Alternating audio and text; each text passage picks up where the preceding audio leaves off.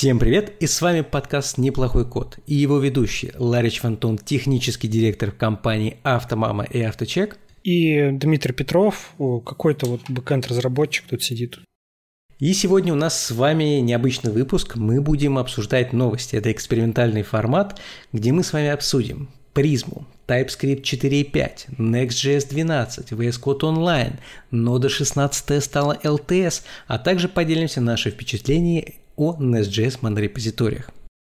Да, наконец-то хоть какой-то новый формат, а то каждый раз готовить э, какие-то сложные выпуски достаточно тяжело. Теперь можно вот хоть просто потрендить. Надеюсь, вам этот формат понравится. Если да, заходите на наш канал, это Purple Code Channel в Telegram. Там мы публикуем наши выпуски. Вы можете под выпуском оставить свои комментарии и поделиться, как вам такой формат.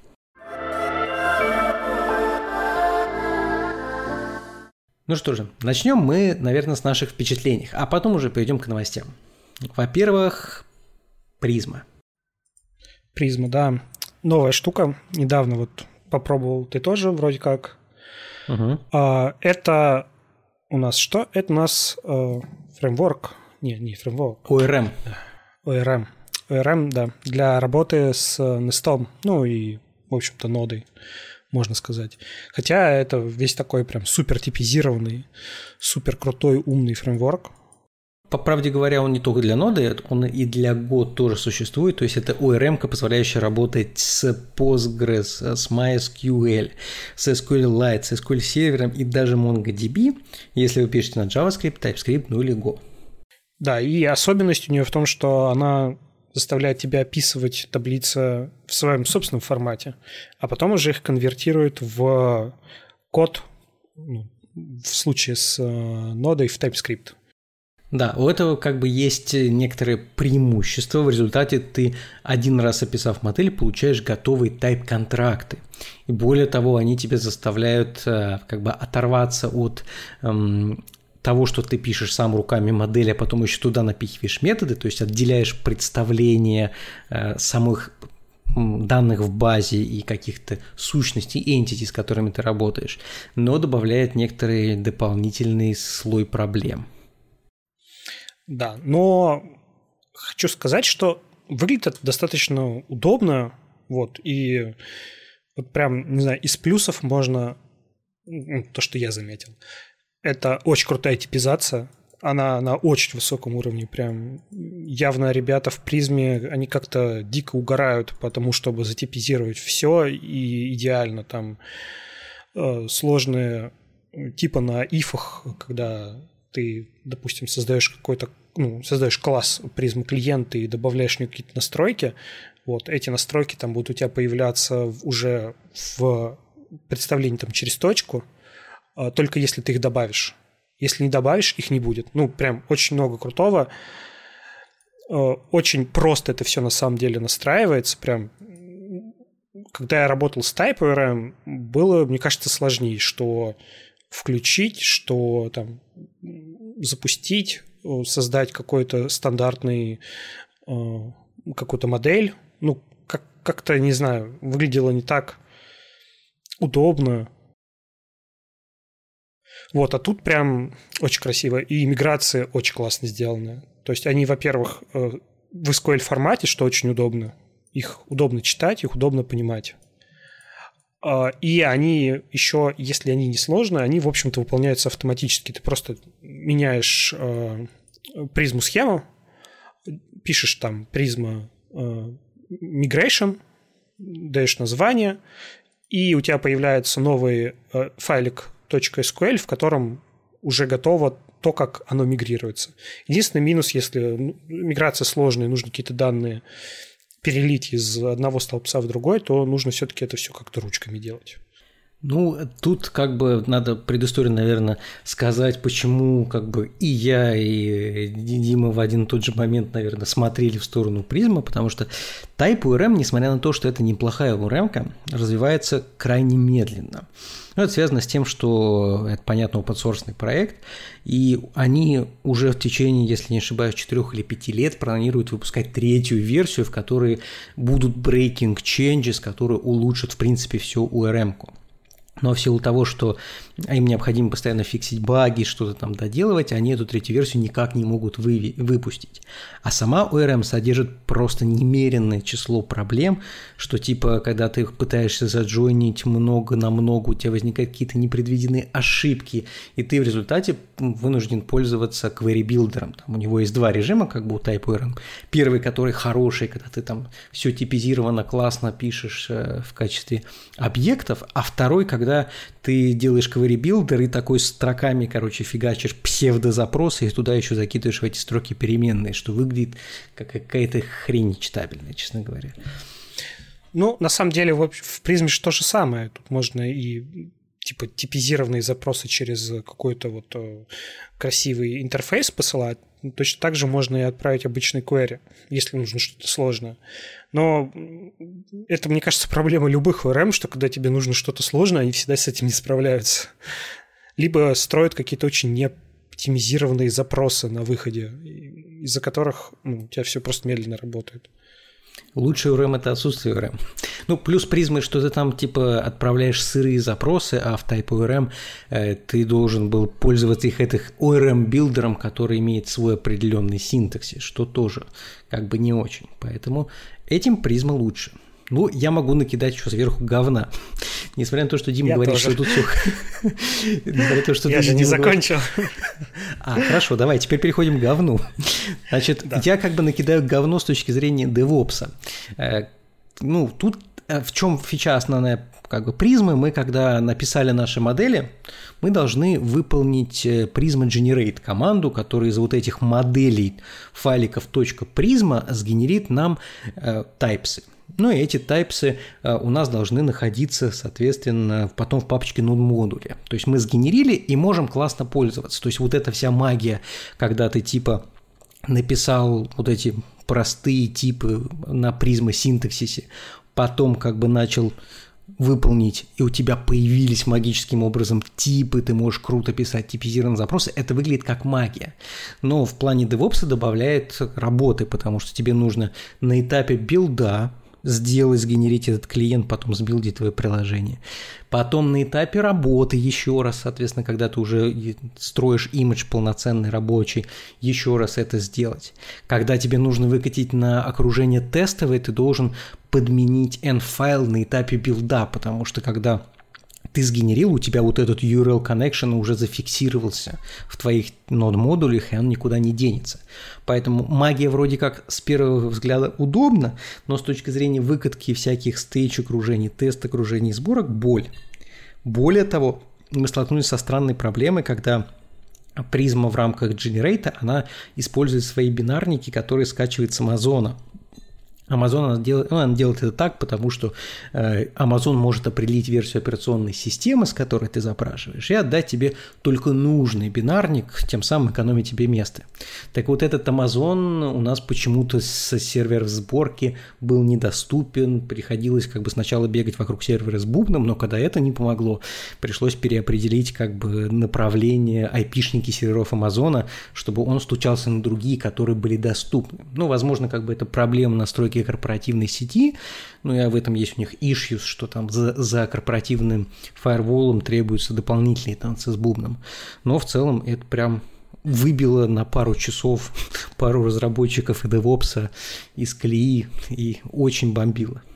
Ну, кстати, ты же можешь указать э, генерацию призмы клиента не в нод модуле, а рядом и тащить его просто вперед вместе со всем остальным. Mm-hmm. Да. Да, там же можно указать э, э, генерацию в другое место. Чем полезен подкаст? Пойду теперь, сейчас закончится, пойду потыкаю. Но, на самом деле, если это так, то это реально облегчает сильно жизнь с точки зрения девопса. Вот, ну ладно, у меня есть проблемы, которые не решаются так просто. Их приходится решать более изощренными путями. Одна из них это, ну, поскольку я живу с Нестом, и у Неста есть инструкция, как э, упаковать себе там призму, как с ней работать, все прикольно, ты там делаешь призм сервис, делаешь э, к нему extend призм клиент, и вот тут начинается самое веселое. Ну, задача была простая. Сделают логирование в одном стиле внутри всего сервиса, чтобы потом, когда эти логи собираются, их можно было нормально читать в каком-нибудь там эластике или где там. Ну, это уже DevOps знают. Вот. Ну, задача, в общем, выводить в э, формате JSON. И вроде просто. У призмы есть прикольная тема. Ты можешь при э, объявлении нового клиента указать ивенты, Э, на какие логи эти ивенты будут реагировать. Типа error, info, query, warn и тому подобное. Подписаться на них и там уже оформить свое логирование, как ты хочешь, пробросив туда, допустим, свой какой-то логер. И это все прикольно, когда ты делаешь стандартный new Prisma клиент и туда пробрасываешь логи. Ну, пробрасываешь типизацию логов, какую ты хочешь видеть. Тогда у тебя объект клиента, который создается, он классный, типизированный, в нем есть внутри э, подписчика э, все логи. Но когда ты экстендишься от призм клиента, у тебя ничего такого нет. И если ты в супер пробрасываешь эти же логи, к которым ты подписываешься, у тебя они не появляются в возможности ну, подцепить к ним какую-то функцию для прослушивания. И это прям проблема, с которой я столкнулся, и которую решить получилось только добавив, что там extends Prism клиент и в generic насильно пропихнув все те ивенты, которые мне нужны. И вот поначалу это прям непонятно, что происходит. То есть нет, не знаю, это, наверное, даже проблема не призмы, а проблема э, TypeScript, что он так не умеет. Он не понимает, что то, что проброшено в супер, влияет на класс в общем и должно расширять его. Ну, согласно типам. Ну, в общем, неприятно. Решается, э, делает просто код очень некрасивым. У тебя огромное там полотно вот этой вот типизации, которое указывается там, в TypeScript, ну, что, что оно должно быть. Неудобно. Вот. А так пока все, все прям миленько, красивенько и удобно. Поэтому, если хотите попробовать какую-то новую ORM или никогда не пользуетесь ORM, призму мы, наверное, можем советовать. Только как бы надо учесть вот моменты с генерацией и если вам нужно логирование. В остальном по, все разработчики, там, с которыми применяли призму на нескольких наших микросервисах, прям говорили, что по сравнению с TypeORM это лучше. Ну и на практике действительно, когда ты пишешь на призма, у тебя становится меньше проблем, чем с TypeORM. Я бы еще сказал, там, плюс призмы в том, что она очень много под себя прячет, у тебя код становится просто чище чуть-чуть. Тебя меньше инфраструктуры в коде, больше бизнеса. Его легче становится читать. А, кстати, вот я хочу еще из минусов, наверное, заметить две вещи. Первое – это контракты. Если у вас контракты микросервиса, как бы когда делаешь в Prisma а, какие-то enumы, эти enumы Э, ты создаешь, опять же, в этой Prisma-схеме и цепляешь их к полям. И эти enumы создаются, э, во-первых, в Prisma-клиенте, а, и, во-вторых, если ты хочешь их использовать где-то вне, ты не сможешь их засунуть в контракты, потому что, ну, по сути, сервис ничего не должен знать о контракте, ну, точнее, наоборот, контракты ничего не должны знать о сервисе контракты должны быть независимы от него. А в этом случае у тебя получается эти тайпы, эти янамы хранятся именно в призме. И приходится делать всякие мапперы, которые мапят с одного на другое. Это вот прям не очень удобно. Я не знаю, как это пока можно порешать. Ну, архитектурно, я скажу, это правильнее. То есть у тебя представление, которое присутствует в базе данных, должно отличаться от представления, которое у тебя присутствует в параметрах запроса и представления, которое у тебя присутствует в э, entity, например. То есть единственная проблема – это действительно янамы, которые ты обозначил, они в принципе не должны отличаться. Ну, тут мы как бы решали это только дублированием кода, ну и маппером. Ну, маппер, да, вот то же самое. Просто делается маппер. Ну, не, не очень удобно. Еще какой-нибудь универсальный маппер при этом написать, который понимает, что приходит, что уходит, но там тоже возникают свои проблемы с тем, что когда призма генерит, она генерит не enum, а она генерит типа отдельно, type, и отдельно объект с э, ключ value, а не enum как таковой. Ну, то есть у тебя, по сути, у тебя янамы, допустим, в коде, а тут у тебя типы и э, объект. Ну, тоже разница своя. И это сложно друг на друга замапить как-то динамически. Ну да, видимо, они по аналогии JavaScript, потому что в JavaScript единственная возможность сделать enum – это сделать объект ключ значения. Поэтому, видимо, они базируются на том, что все равно потом придет к JS, сделать единообразный для JS и TypeScript. Но пока призм, в общем, я лайк однозначно, если сервис небольшой, какой-нибудь простенький, крут, с записью там в базу, это очень удобная тема. Если не требуется потом каких-то страшных миграций, то тоже очень удобный миграционный механизм. Очень открытый и понятный, самое главное потому что не создает никаких своих каких-то там отдельных классов, непонятных сущностей, а просто SQL-файл, в котором прописано все, что будет сделано. Очень удобно. Это какашка прилетела в TypeORM, потому что TypeORM требует создания отдельного класса миграции на каждую миграцию, а потом хранит в базе, какая миграция была проведена, что да. А хуже. тут, по-моему, тоже хранит в базе, ну, вроде как, нет? Да, в базе он тоже хранит, чтобы не накатывать лишние миграции, да да. Но тут просто миграция, они выглядят... Ну, ты понимаешь, что произойдет во время миграции. Четко. То есть тут прям create table и что будет. Какой-то create unical index и что будет. Ну что же, перейдем ко второй теме, которую мы хотели обсудить как не новость, а то, что, мы недавно потрогали, у которой у нас осталось впечатление, мы хотим это поделиться с вами, это монорепозитории, ну, в частности, Nest.js. Как бы, опять-таки, начнем с проблематики. Когда у нас несколько там один-два сервиса, наверное, это не страшно. Когда у нас начинается микросервисная архитектура и требуется уже 5-6 сервисов, обновление, добавление функционала становится больным, если у вас они разнесены по разным репозиториям, потому что вам необходимы контракты, эти контракты нужно публиковать каждый раз в NPM, в другом пакете их скачивать, ну и запускать, короче, открываешь 5 VS кодов, пытаясь понять, где что запускать. Это минус. Да, ну, в общем, как я понял всю эту проблему, ты делаешь монолит, он тебе не нравится, ты его распиливаешь на микросервисы, и потом понимаешь, что намного удобнее, когда ты все в одном месте и собираешь это в монорепозитории.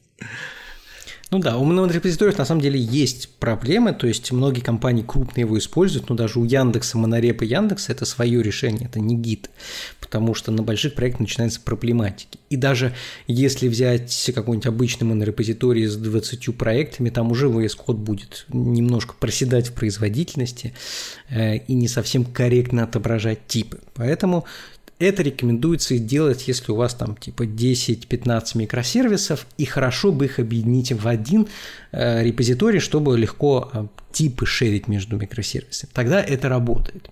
И вот у Nest, у них с 8, если не ошибаюсь, версии появился именно монорепозиторий, который позволяет создать не просто один проект, а группы проектов. Там создается специальный э, конфиг Nest с этими проектами, и вы можете запускать э, отдельно каждый проект по имени что, в принципе, очень удобно. Если добавить туда библиотеку concurrently, которая может запускать несколько команд одновременно, то можно сделать так, что ты одной командой поднимаешь типа всю инфраструктуру, все свои 5, 6, 7 микросервисов, сколько нужно, они начинают работать, подключается какой-нибудь там шине RabbitMQ или, не дай бог, Кавки, и начинают э, обмениваться сообщениями. Поэтому в целом опыт монорепозиториев прям положительный. Мы перевели с монорепозитории у нас был проект э, авточек, где у нас в районе там 8-9 микросервисов, там api плюс пара апов. Мы использовали не нестовский монорепозиторий, а NX монорепозиторий, который тоже классно себя показал. И вот там виден прирост скорости за счет того, что мы переиспользуем контракты, переиспользуем интерфейсы front-back, и это все удобно хранится в библиотеках. Ну и заодно вот недавно попробовали именно Nest.js монореп. Дима, как твои впечатления от монорепы? Э, крайне смежные, я бы сказал. Ну, то есть, понятное дело, да, круто, удобно, когда у тебя э, контракты очень удобно шарятся, тебе не нужно ничего там пушить в NPM, ничего затягивать, пропадает вот это вот э, input lag, когда ты чтобы поменять что-то в одном сервисе, идешь в другой, меняешь там, пушишь, потом возвращаешься, ну, вот вот отвлечение, оно прям как такая отдельная задача, которую нужно повесить и выполнить. Ну, вот ее надо. И это иногда бесит. Особенно если прям там чуть-чуть совсем нужно изменить. Особенно если ты еще ошибся, когда изменил, запушил, и потом опять идешь менять и исправлять. Вот. В этом случае эти проблемы прям вообще исчезают. У тебя один единый там какая-то либо с контрактами, которые ты тянешь куда тебе нужно, используешь как тебе нужно. Вот. Но и без минусов не обошлось. Это, конечно, размер всего этого монстра. И да, там VS Code э, чувствуется, работает чуть-чуть помедленнее. Особенно там подтягивает типы, когда ты что-то пишешь, тебя там подсвечивает что-то красным, ты вроде уже поправил, и вот только через секунды две-три оно правится. Ну, исчезает красная подсветка, и все становится хорошо. Хотя там жаловаться на медленный SSD и слабый компьютер я точно не буду. То есть вообще проблем быть не должно никаких. Но, видимо, VS Code все-таки медленный в этом плане, в этом случае. Тут вопрос, это VS Code или TS-сервер. Может, TS-сервер от такого большого объема тоже медленно ворочать, потому что VS Code-то полагается на TypeScript сервер для того, чтобы получить типы, в отличие, например, от WebStorm. WebStorm, кстати, мы на репозитории прям вообще в лед э, отлично открывает, отлично работает. Ну, насколько знаю, он и потребляет больше, чем VS Code изначально. Конечно, конечно. Это ну, Java. видимо, из-за этого. Java, ненавижу Java. Ладно, это вообще в, другой, в другой степь. Да. Э, но в целом, да, как бы есть еще один большой плюс, это у вас всего одна папочка нод модули, которая позволяет, э, она шарится на все проекты, поэтому, по сути, если у вас все проекты там Nest.js, там одна и та же версия, вы поднимаете версию там библиотек, она поднимает сразу во всех проектах, вы можете сразу запустить тесты, проверить, что все работает, ну и место на хартюшнике меньше занимает. И вот тут я бы тоже поспорил, потому что ты хочешь поднять версию в одном проекте и попробовать, а у тебя поднимается во всех, и живи теперь ты с этим как хочешь. А если у тебя их там 15, и во всех теперь нужно где-то breaking change исправлять, удачи тебе. Зато у тебя всегда актуальные проекты с актуальными версиями библиотек. Главное, чтобы работал, а не актуальные. Ну, это да. А как же уязвимости и все такое? Кстати, была недавно новость, была уязвимость в пакете UI Parse, по-моему, называется, для фронта. Она, по-моему, туда майнер подкладывала. Так что вы проверьте вот. там, если кто-то использует. Да. Кстати, вернуться, если вернуться назад к призме, у призмы с флэпштормом наоборот плохо, у нее нет нативного плагинчика от авторов призмы, а вот у VS кода есть, поэтому... Да, кстати, если... сегодня с этим столкнулся, у меня коллега тоже работал с призмой, у него не вообще что у него идея, да, но она тоже хорошо, в общем-то, работает с Nodeой. И он так удивился, когда увидел, как у меня там Prisma все круто подсвечивает в Prisma-схеме. Она прям умная там. Если у тебя string, он там тебе предложит правильные типы. В общем, все круто, удобно. У него такого нет. Ну, я думаю, это дело времени. Должны выпустить. Там есть какой-то любительский плагинчик, но он работает да, да, ну, вот так он себе. у него, но он, да, не, не так хорошо работает. Поэтому, если вернуться к монорепозиторию, если вдруг вы идете в сторону микросервисов или уже пришли туда, то стоит попробовать монорепозиторий, особенно если у вас сервисы на NST. Даже если не на NST, а хотите замиксовать фронт и бэк, берите NX, который очень хорошо работает и с, просто с нодовскими, и с Angular, и с Nest, и с React, с чем хотите. И, соответственно, попробуйте. Чуть больше требуется настройка с точки зрения, там, опять-таки, DevOps, потому что сборка монорепозитория та, та еще геморроя для того, чтобы настроить правильно пайплайны. Но если у вас есть DevOps и вы хотите облегчить разработку, пробуйте. Ну, слушай, мне кажется, тут э, больше к тому, что монорепозиторий реально нужен на очень крупных проектах, крупных микросервисных проектах. Ну, типа, если у тебя маленький проект, тебе микросервисы вообще не нужны. Делай обычный монолит. Если у тебя уж микросервисы есть, ну их там 5-6 штук, то нет смысла тянуть монорепу вообще никак. Ну, мне кажется, ты больше задолбаешься в DevOps практике и там бороться с багами монорепа, если они есть, потому что, насколько я знаю, сейчас не, не до конца все работает хорошо. Ну, то есть, вроде как, оно же не прям в релизе-релизе. Ну, э, если мы говорим про Nest Workspaces, то оно как бы более-менее в релизе, почему с восьмой версии, но NX вообще давно с нами. Я вот не соглашусь, если у вас 5.6, то 5.6 уже имеет смысл, потому что если у вас 5.6 микросервисов, контрактов у вас будет, соответственно, тоже 5.6, и 5.6 надо будет обновлять каждый раз. Кроме того, не забывай еще про фронт. Ты всегда забываешь про фронт. А монорепозиторий позволяет интерфейсы хорошо шарить между фронтом и бэком. Поэтому если у вас опишка на ноде там, и фронт на чем-то еще, там Angular, React, Vue, все, что хотите, то даже вот это объединение монорепозиторий позволит легко шарить всякие интерфейсы, которые, опять-таки, приходилось бы пакетами распространять. Ну, наверное, не знаю. Но монорепозиторий тоже такая штука.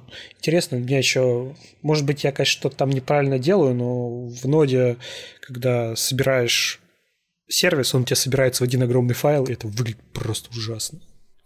Ну, это особенность веб-пака в, именно в Nest.js, потому что когда Nest.js включаешь э, режим монорепозитория, у тебя вместо обычной TSC-компиляции, который там, ну, понятно, что там Nest-компиляция, он постоянно TypeScript компайлер использует, он тебе это с помощью веб-пака начинает паковать в один файл, поэтому это скорее особенность именно Nest, Nest монорепозитория выглядит неудобно. Я не знаю, насколько будет удобно, если вдруг э, придется лазить в этих исходниках и что-то смотреть, там, дебажить и проверять. Ну и, конечно же, вопрос к а, одним единственным нод-модулем. Вроде как прикольно, но нужно понимать, что если обновишь в одном месте, придется обновлять везде.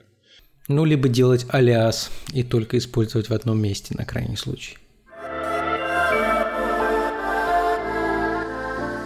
Итак, перейдем к новостям. И начнем мы, пожалуй, с грядущего TypeScript 4.5, который, может быть, уже вышел, когда вы нас слушаете, а может быть, еще и нет. Дима, что нового ты подчеркнул из планируемого релиза? Ну, на самом деле, не сказать, что там прям какие-то супер крутые новые фичи, которых э, долго ждали и хотели. Там самое важное, как бы, что произошло в этом релизе, это они начали наконец-таки поддерживать ECMAScript модули для Node.js. Как бы кто разрабатывал на ноде, может быть, даже на JavaScript, знает, что у нас есть, в принципе, два стандарта модулей. Это CommonJS модули, которые, по ключевое слово require, если вы видели, то это CommonJS модули, которые у нас не могут быть динамическими, они у нас на этапе как бы, выполнения сразу все подтягиваются и начинает исполняться наш код. И у них есть определенный свой синтаксис там, экспортов и реквайеров для импортов. И есть стандарт, который уже ECMAScript стандарт, который называется ECMAScript модули. Это стандарт модулей JavaScript, который уже на фронте у нас достаточно давно, мы можем легко их использовать, но в ноде он начал поддерживаться нормально там в версии примерно с 12 и дальше. Ну, то есть он начал сначала экспериментально, со специальными расширениями MJS, потом добавили в package.json указание типов, и сейчас, если мы пишем приложение на чистом JavaScript, мы без всяких проблем можем указать в package.json type модуль и использовать импорты как у нас есть. Проблема начиналась с TypeScript, потому что TypeScript, э, если ему указываешь не CommonJS, он начинает тебе компилировать вроде бы нормально в ES модуле, но они работать не будут, потому что для того, чтобы один модуль импортировать в другой, тебе нужно путь до файла, название файла .js. А когда ты компилировал TypeScript, TypeScript это у нас нету .ts расширения, мы, когда мы обращаемся к какому-то пакету, мы пишем slash там папочка, slash наш файл, без TS. И когда мы его компилировали в JS, у нас получалась неконсистентность, мы не могли нормально запустить модули. Я ради эксперимента брал TypeScript этот, ставил ему ES модули, пытался его запустить, и это было безуспешно. Ну, большинство, понятно, сейчас на Node, кто пишет на TypeScript, те в результате у нас получают CommonJS. Вы можете увидеть require, которые у нас там используются везде после компиляции и так далее. Сейчас же с 4.5 у нас наконец-таки появилась эта поддержка в TypeScript. Вы можете компилировать, указывая э, compiler option модуль либо Node 12 или Node Next он называется, который в результате позволяет нам, если у нас в package.json указано type модуль, мы получаем полноценные работающие ES модули после преобразования TypeScript в JS.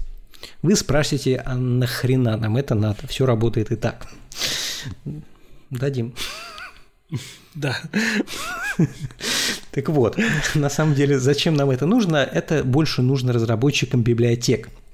Если как бы мы, которые пишем код, в целом нам не принципиально, что у нас на выходе, CommonJS, ES-модуль, да вообще по -по пофигу просто. У тебя есть JavaScript, ты его исполняешь ноды, он работает. То тем, кто пишет библиотеки, э, они, им необходимо поддерживать как CommonJS, так и ES-модуль синтаксис импортов, потому что вашу библиотеку можно использовать как в ноде, так и, скажем, в браузере. В браузере у нас есть ES-модули. Теперь же мы можем явно говорить, как компилировать. Кроме этого, у нас есть поддержка, будет поддержка MTS файл, соответственно, файлах модуль как MGS, MTS, не мобильные телесистемы, а модуль TS файлы. Это, соответственно, экстеншены, э, которые говорят, что вот этот TS файл нам нужно явно компилировать в MGS. MGS – специальное расширение, которое придумала нода, когда не знала, что делать с ES модулями. Говорит, что это модуль JS. Есть еще CJS, это Common JS, для того, чтобы явно сказать, что это именно Common JS импорты. Ну, поэтому есть теперь MTS и CTS которым мы можем указывать. Поэтому, если вдруг вы разработчик библиотеки, то для вас появилась отличная возможность скомпилировать и туда, и туда вот какую-то часть кода только под модули ES модули, какую-то часть кода только под CommonJS. Поэтому это как бы большой шаг, по крайней мере, использование TypeScript на ноде, несмотря на то, что среднестатистический, наверное, человек, э, который пишет на TypeScript, может про ES модуль это и э, не слышал или не использовал их в реальности. Но в результате эффект большой будет. Ну, в общем, разработчики призмы будут явно счастливы. Может быть, мне кажется, у них там на Go все написано, поэтому им пофигу. Ну, генерируется это все в TypeScript. Это да. Ну, так что, а, слушай, они думают, что не заморачивается, потому что если у тебя даже янамов там нету, то и какие MGS модули? Просто type. Ну да. А, еще из интересного, что там появилось, это а, дискриминат по template string types. Не знаю даже, где это можно использовать. Опять же. Ну, э, для того, чтобы пояснить, у нас в TypeScript мы можем э, стринг, наши типы в типах использовать стрингритералы, то есть сказать, что как мы обычно в строгу вставляем какое-то значение, например, там hello, и вот world мы вставляем переменные через там доллар, наши скобочки, вот в, в таком духе. Также в TypeScript есть поддержка вставки вот этих стрингритералов в качестве типа, то есть наш тип генерируется более динамически. И теперь мы получили возможность э, использовать дискриминант, то есть сокращ... наш тип сокращать по какому-то из типа. Зачем это нужно? Ну, например, э, у нас есть какой-то э, интерфейс, вот как они приводят пример, success error, где в результате в одном случае у нас приходит HTTP success, а в другом случае приходит HTTP error, который в принципе success у них слово общее, в смысле HTTP у них слово общее, а success и error разные. И мы можем затипизировать, что у нас есть type, доллар вот эта строка, success и type, доллар вот эта строка, error. Ну, благодаря этому сократив как бы часть типов. И теперь мы можем проверить, что если это HTTP success, то мы явно попадаем в первый success интерфейс э, для сужения типов. Но использование, я бы сказал, нечастое.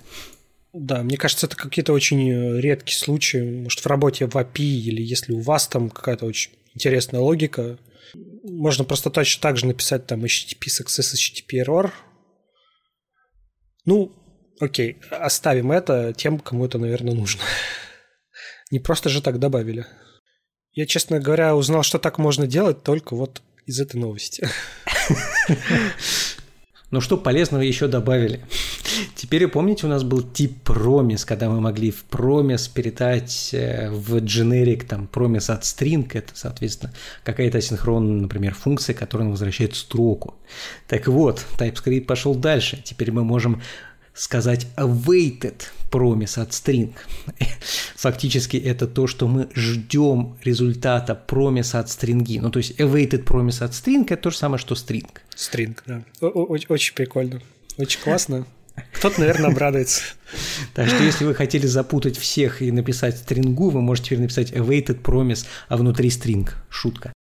Ну, на самом деле, awaited полезен для интеграции с внешними библиотеками, когда у вас какая-то из функций возвращает, например, promise string, то вы можете сделать там э, тип возвращая, сделать return type, то есть возвращаемый тип этой функции и от него взять awaited, тем самым автоматически преобразовав к нужному типу.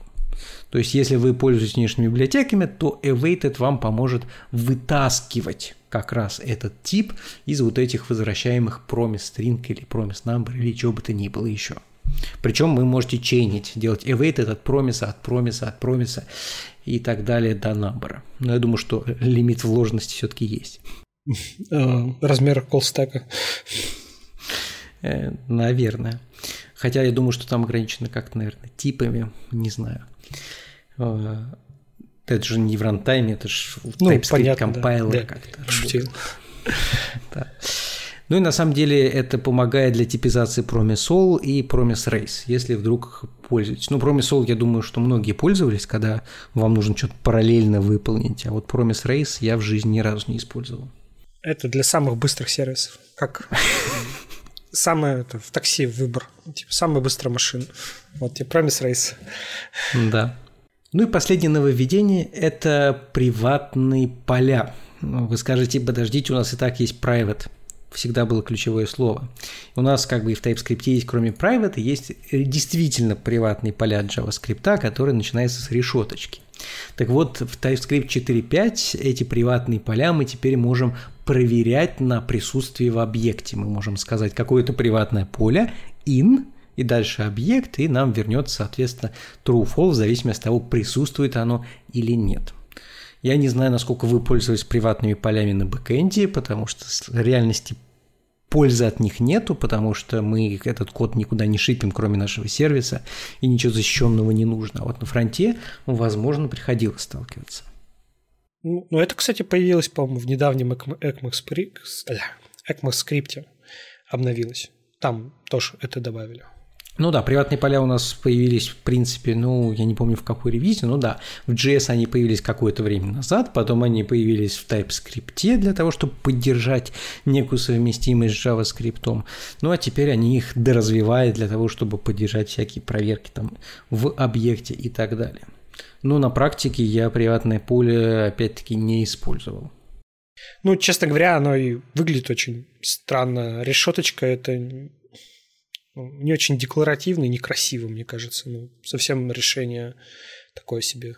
Ну, они это сделали для эффективности парсера TypeScript, потому что мы получаем больше эффективности, если по первому символу понимаем, что это приватное поле, и по-другому с ним работаем.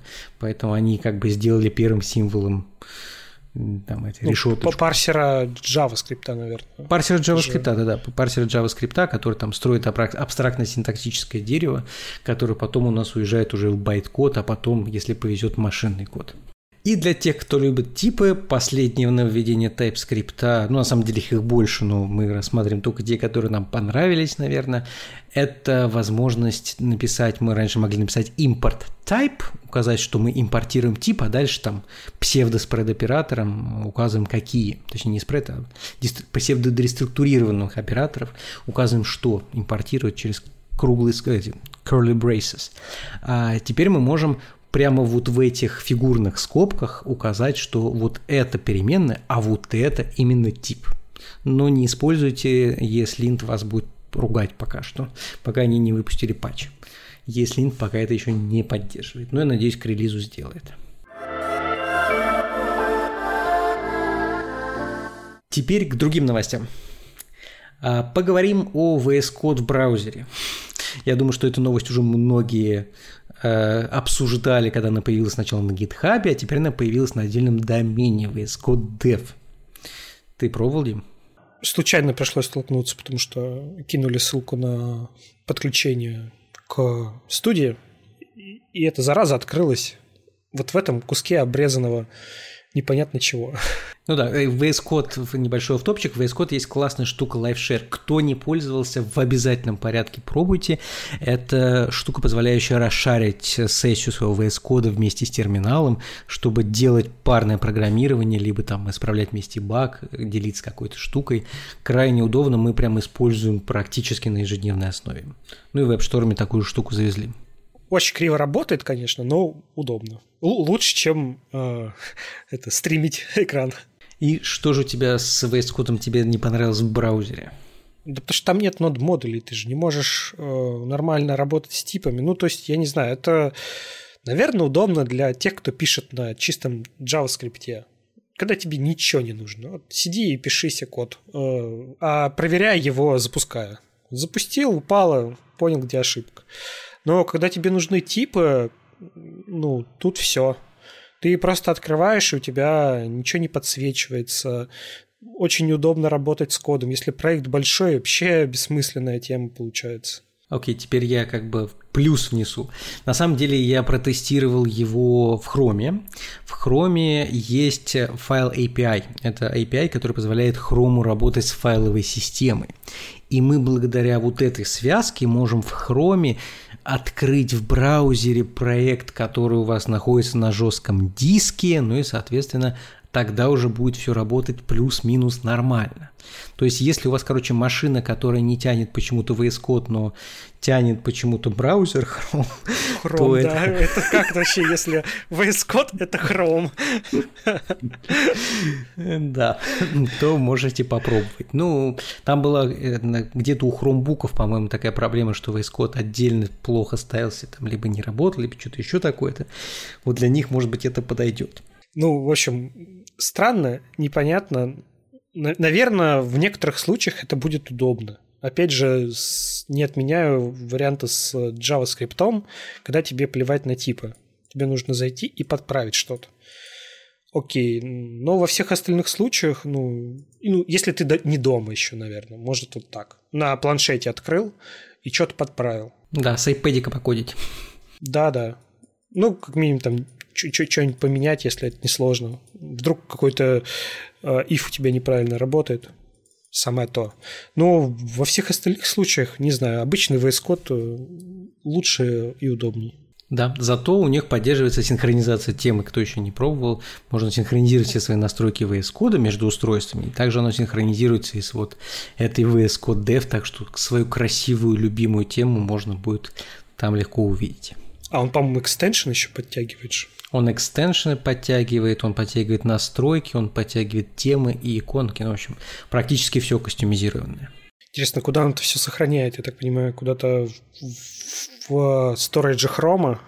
Э, ну, это же как бы, наверное, твой профиль, он же тебя как-то авторизует, наверное, можете сохранить и на, в самом VS Code Dev настройки, потому что ты же когда повторно откроешь, ты ну, то есть ты скачал один раз в VS Code это все, и теперь ты еще и в Chrome скачал. Это очень классно. В два раза больше места на диске занимает. Это да. Ну, больше занимает нод модули. Ну, тут их нет. Да, а тут их нет. Плюс. Перейдем к следующей теме. Это выход Next.js 12. Именно Next, не путайте с Nest, я сам бывает опечатываюсь. Это фреймворк, базирующийся на React, который позволяет нам э, делать SEO-friendly приложения, полноценный server-side рендерингом, удобной навигацией и кучу встроенных фичей. Это ты что-то сейчас на фронтовом сказал, да? Да-да, на вот этих. на самом деле релиз 12 достаточно обширный с точки зрения объема изменений. То есть, во-первых, они выкинули старый компилятор, они выкинули Babel, и они туда впилили компилятор на Rust. Ну, сейчас, в принципе, все, что типа, давайте перепишем все на Rust, потому что он быстрый. Вот компилятор Rust, который не заявляет в три раза быстрее для при refreshе и пять раз быстрее при билде. Ну, кроме этого, поддержка 18-го Reactов, которые завезут server-side рендеринг, там, поддержку Suspense а и так далее. Улучшенный AVIF формат для имиджа, на кому он сейчас нужен, потому что Safari не поддерживает, поддерживает, дай бог, там Chrome. Э, и middleware. Ну, middleware полезно для промежуточных обработчиков. Но остановиться я хочу на Rust компайлере. Там, кстати, хочу заметить э, то, что в три раза, в пять раз, оно написано там мелким шрифтом, что это при использовании большой кодовой базы Nest.js. Они же еще есть приписка, что э, компилятор в 17 раз быстрее Babel. Ну да, ну я ради интереса начал тестировать как бы. У них компилятор базируется на SVC компиляторе, это платформа, которая называется Speedy Web Compiler, позволяет там типа быстро компилировать JS как раз на расте. Так вот, я взял проект, в котором 2460 страниц, и сначала на, провел тесты на 11 Next.js, а потом на 12. Как оказалось, э, с точки зрения рефреша все действительно так. То есть приблизительно 2,5 раза прирост при там, разработке – это очень круто. Как бы если я работал еще с Next.js 9, где когда ты что-то внес, ты там сидишь такой, наливаешь тебе чаечек, о, оно наконец-таки перерендерилось, потому что там server-side рендеринг, где мы на бэке фактически на Node получаем данные, пререндерим страницу, отдаем ее на фронт, на фронте гидратируем и получаем уже рабочее приложение с клиентским роутингом. Так вот, тут это работает реально очень круто и с точки зрения разработки прям респект. А вот с точки зрения билда, вот эти 5x, которые они указывают, это вообще не так – на самом деле 5x это так с точки зрения сборки кода, но когда мы делаем продакшн билды, нам нужно самое важное – это получить информацию для страницы.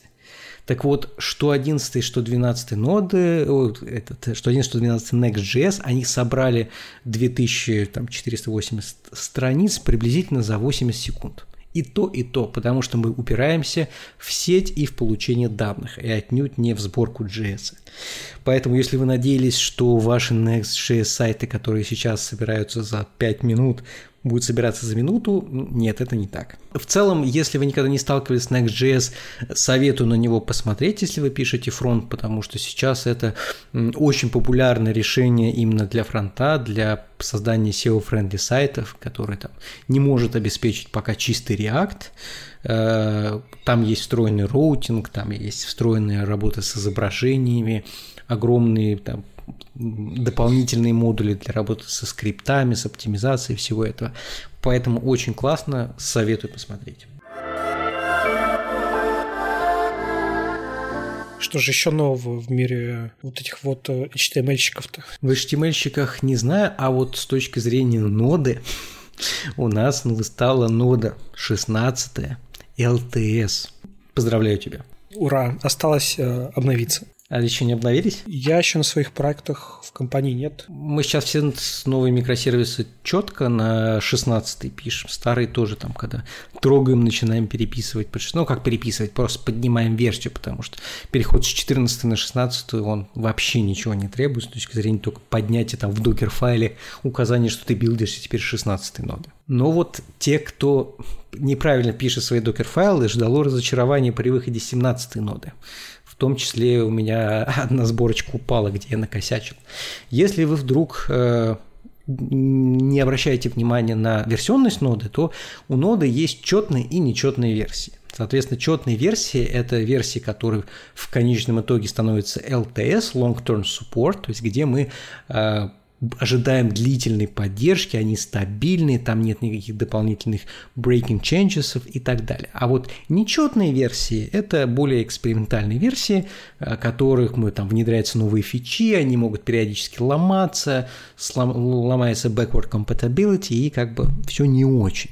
Так вот, когда вышла 17 нода, все, кто использовал Webpack э, и обновились случайно или специально на 17 ноду, получили ошибку сборки. Webpack просто с ней не работал из-за изменений, по-моему, крипт или что-то еще, каких-то пакетов. Именно поэтому будьте аккуратны, если вдруг пишете просто from node alpine, когда собираете свои имиджи, явно ставьте from node 16 дефис alpine.